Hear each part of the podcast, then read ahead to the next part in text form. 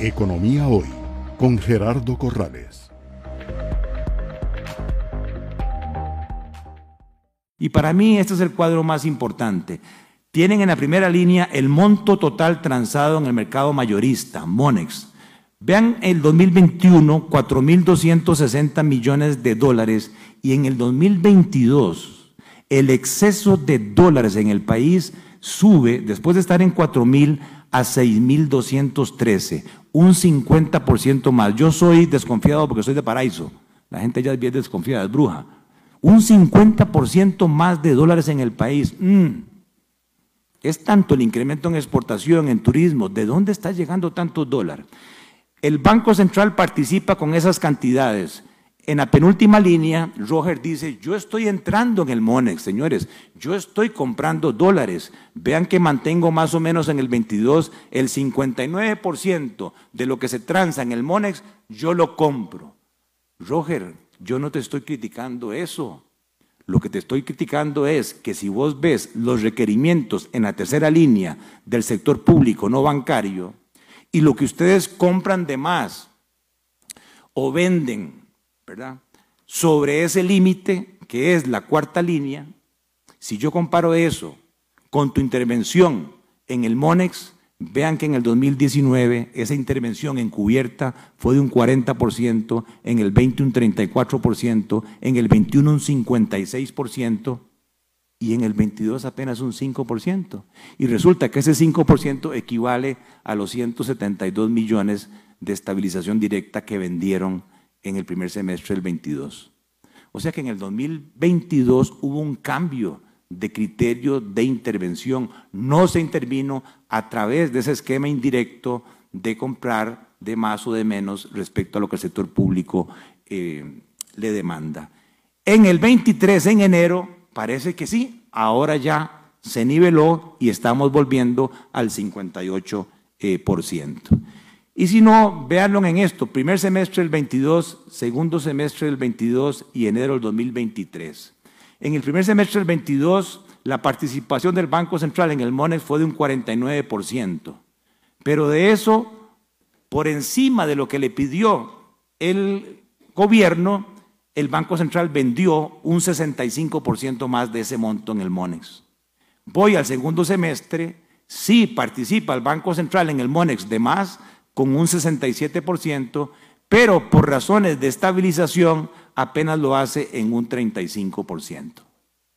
Ya en enero se ve que interviene en un 73% de todo lo que se negocia en el MONEX y de eso un 58% es por estabilización indirecta.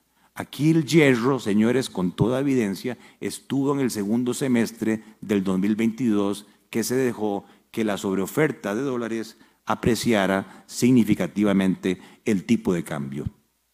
Este es el tipo de cambio de compra promedio, ya voy a terminar. Las barritas son las pérdidas de reservas o los aumentos de reservas. Si yo agarro, por ejemplo, de enero de 2021, donde el tipo de cambio de compra eran 608, y me voy al pico en junio del 2022, que era 685, Vean que ahí el Banco Central vendió 2.193 millones de dólares en 18 meses. Quiere decir que su intervención fue de 122 millones de dólares por mes. Si agarro un poco más atrás, mayo del 20, 566 al pico 685, bueno, ahí tengo 26 meses, el Banco Central vendió 3.074 millones, un promedio de 118 millones de intervención por mes. Cuando el tipo de cambio se está apreciando de 685 a 598 en el 2022 finales, vean que el Banco Central en siete meses compró 623 millones de dólares. Eso me da un promedio de 89 millones de intervención por mes. Simplemente saco el cociente 122 entre 89 o 118 entre 89 y me da, sin ser muy mago en esto, que la intervención del Banco Central cuando se está devaluando es 1.3 veces a 1.4 veces mayor que cuando el tipo de cambio se está apreciando. Y aquí yo me pregunto, ¿dónde está la equidad? ¿Por qué? Ah, es que cuando se devalúa hay 800 mil deudores que tienen deudas en dólares, ¿verdad? Eh, sin ganar en dólares. Hay 20 mil empresas que están en esa situación. El gobierno tiene un 40% en dólares. El ICE, la caja, 100% en dólares. Entonces hay más presión cuando el tipo de cambio eh, de opinión pública sube que cuando el tipo de cambio baja. ¿Por qué?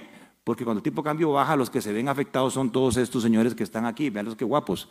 Multimillonarios hoteleros, multimillonarios empresarios industriales, multimillonarios empresarios agrícolas, y no se dan cuenta que realmente detrás de estos rostros de millonarios lo que hay es empleo en las zonas rurales, ¿verdad? Y de mano de obra no calificada. Me decía Jorge Acón que en Limón el 80% de la mano de obra es banano. ¿Qué va a hacer la gente sin banano en Limón? O en Buenos Aires de Pérez Celedón, o en Melle de San Carlos sin Piña.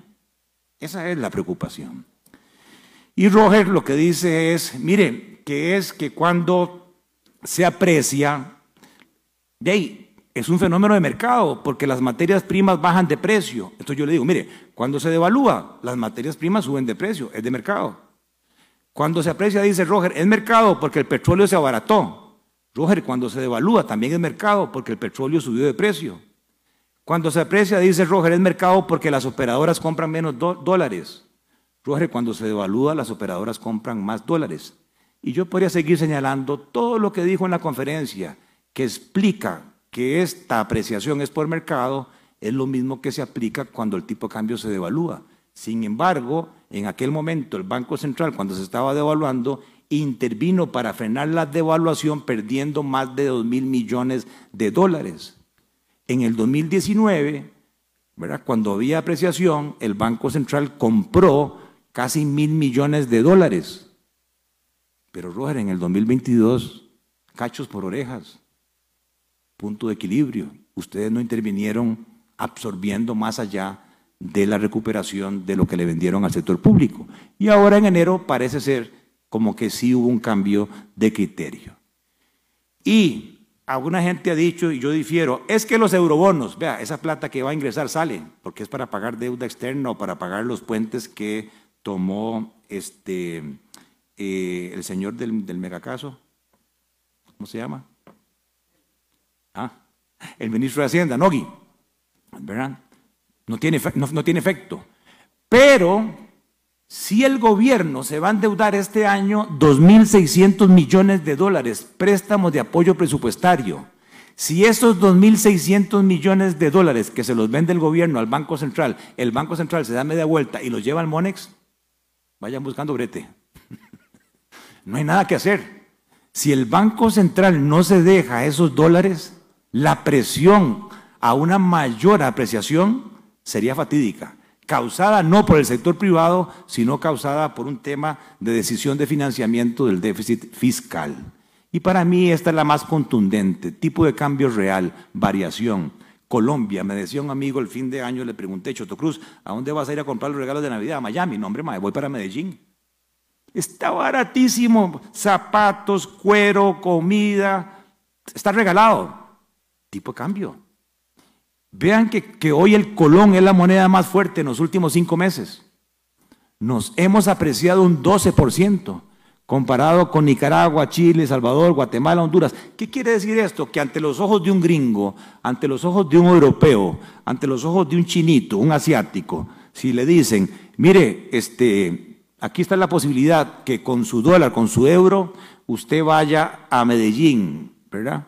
Este, y ahí le van a dar un 18% más por cada dólar. Si usted va a Costa Rica le van a dar un 12% menos por cada dólar. Chinito sabe sumar. Una diferencia de 30%. Más barato ni en San Gil, decían allá en Cartago. Obvio, financieramente. Pero además de eso, a mí me llama la atención que en la encuesta de UCAEP los empresarios dijeron ser muy optimistas porque el tipo de cambio se está apreciando. Y yo decía, Dios, Principios de Economía 1, Luis Carlos Peralta Ballester, que fue mi profesor. Cuando el tipo de cambio se aprecia en esas magnitudes, los intermediarios dicen, de ahí resulta que Juan Valdés, café colombiano, es más barato ya que café Tarrazú. Resulta que la cerveza alemana es más barata que la cerveza de, de Fifco. Resulta que las galletas suizas son más baratas que las galletas Pozuelo. Y entonces los anaqueles, hasta la Feria del Agricultor, se empiezan a llenar de productos importados. Y entonces, sin ser exportable o sin ser turismo, también la producción local se ve desplazada.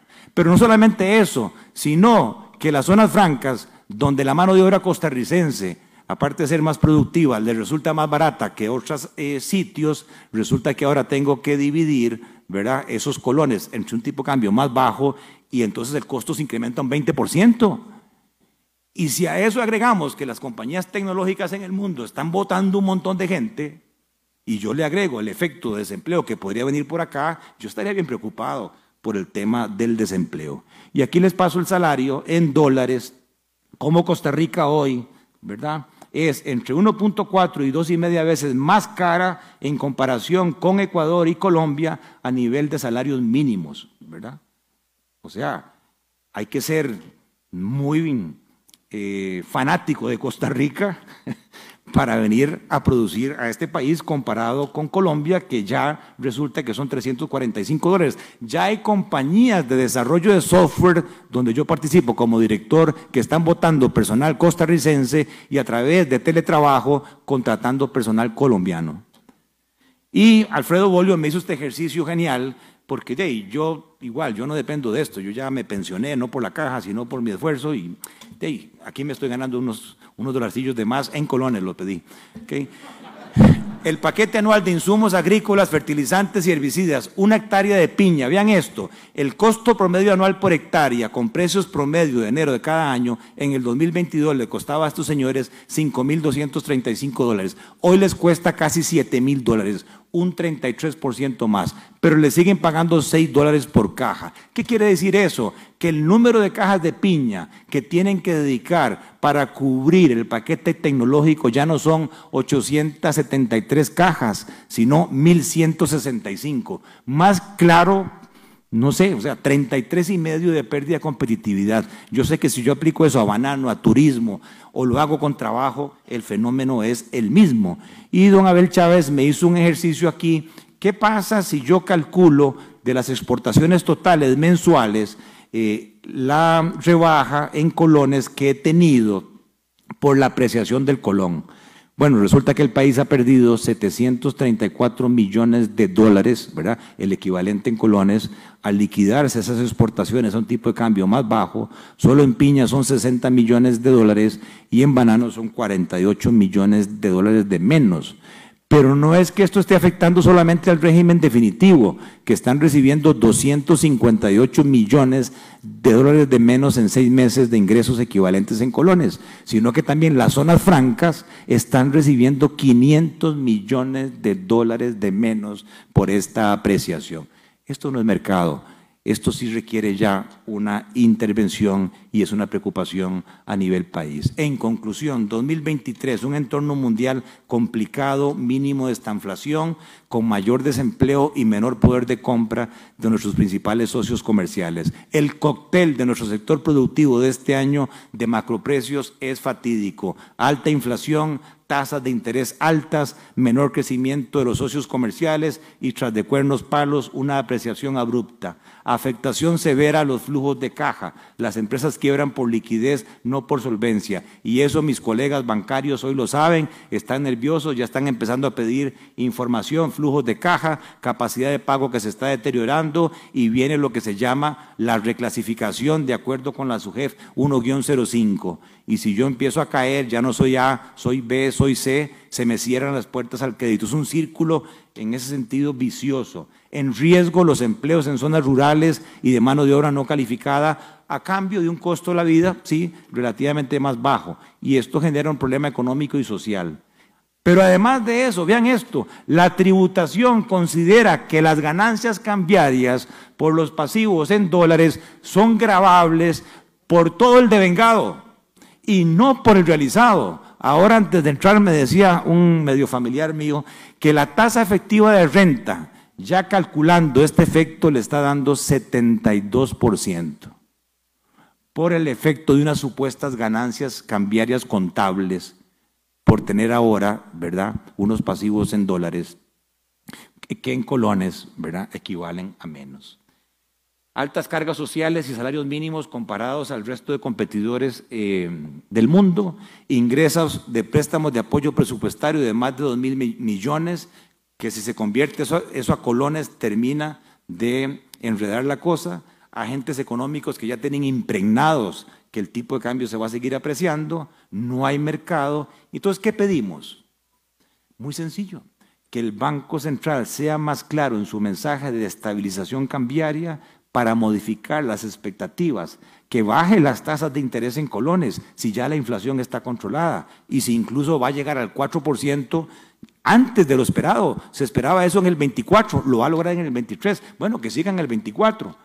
Eh, anunciaron un programa de recuperación de dólares eh, por las divisas perdidas, prepagar el préstamo del FLAR, ¿verdad? El pago del eurobono que se hizo la semana pasada le abre un hueco a las reservas de mil millones, como sí lo hizo en julio del 2022 para contener la devaluación abrupta. Y aprovechando la presencia que el Ejecutivo y el Legislativo en conjunto con el sector productivo nacional presenten una agenda de reactivación económica conjunta, ojalá una comisión que lleven a todos estos cerebros empresariales, ¿verdad? Y a los trabajadores y a los sindicatos y que nos cuestionemos cuál es el plan de reactivación económica con visión país. Esta es la conferencia de prensa que hizo Roger Madrigal a fines de junio del año pasado para decir, Banco Central anuncia medidas de política dirigidas al mercado cambiario para contener la devaluación. ¿Por qué le está costando tanto hacer lo mismo? Simplemente es decirle a la secretaria, redácteme al revés ese comunicado de prensa. Muchas gracias, buen día.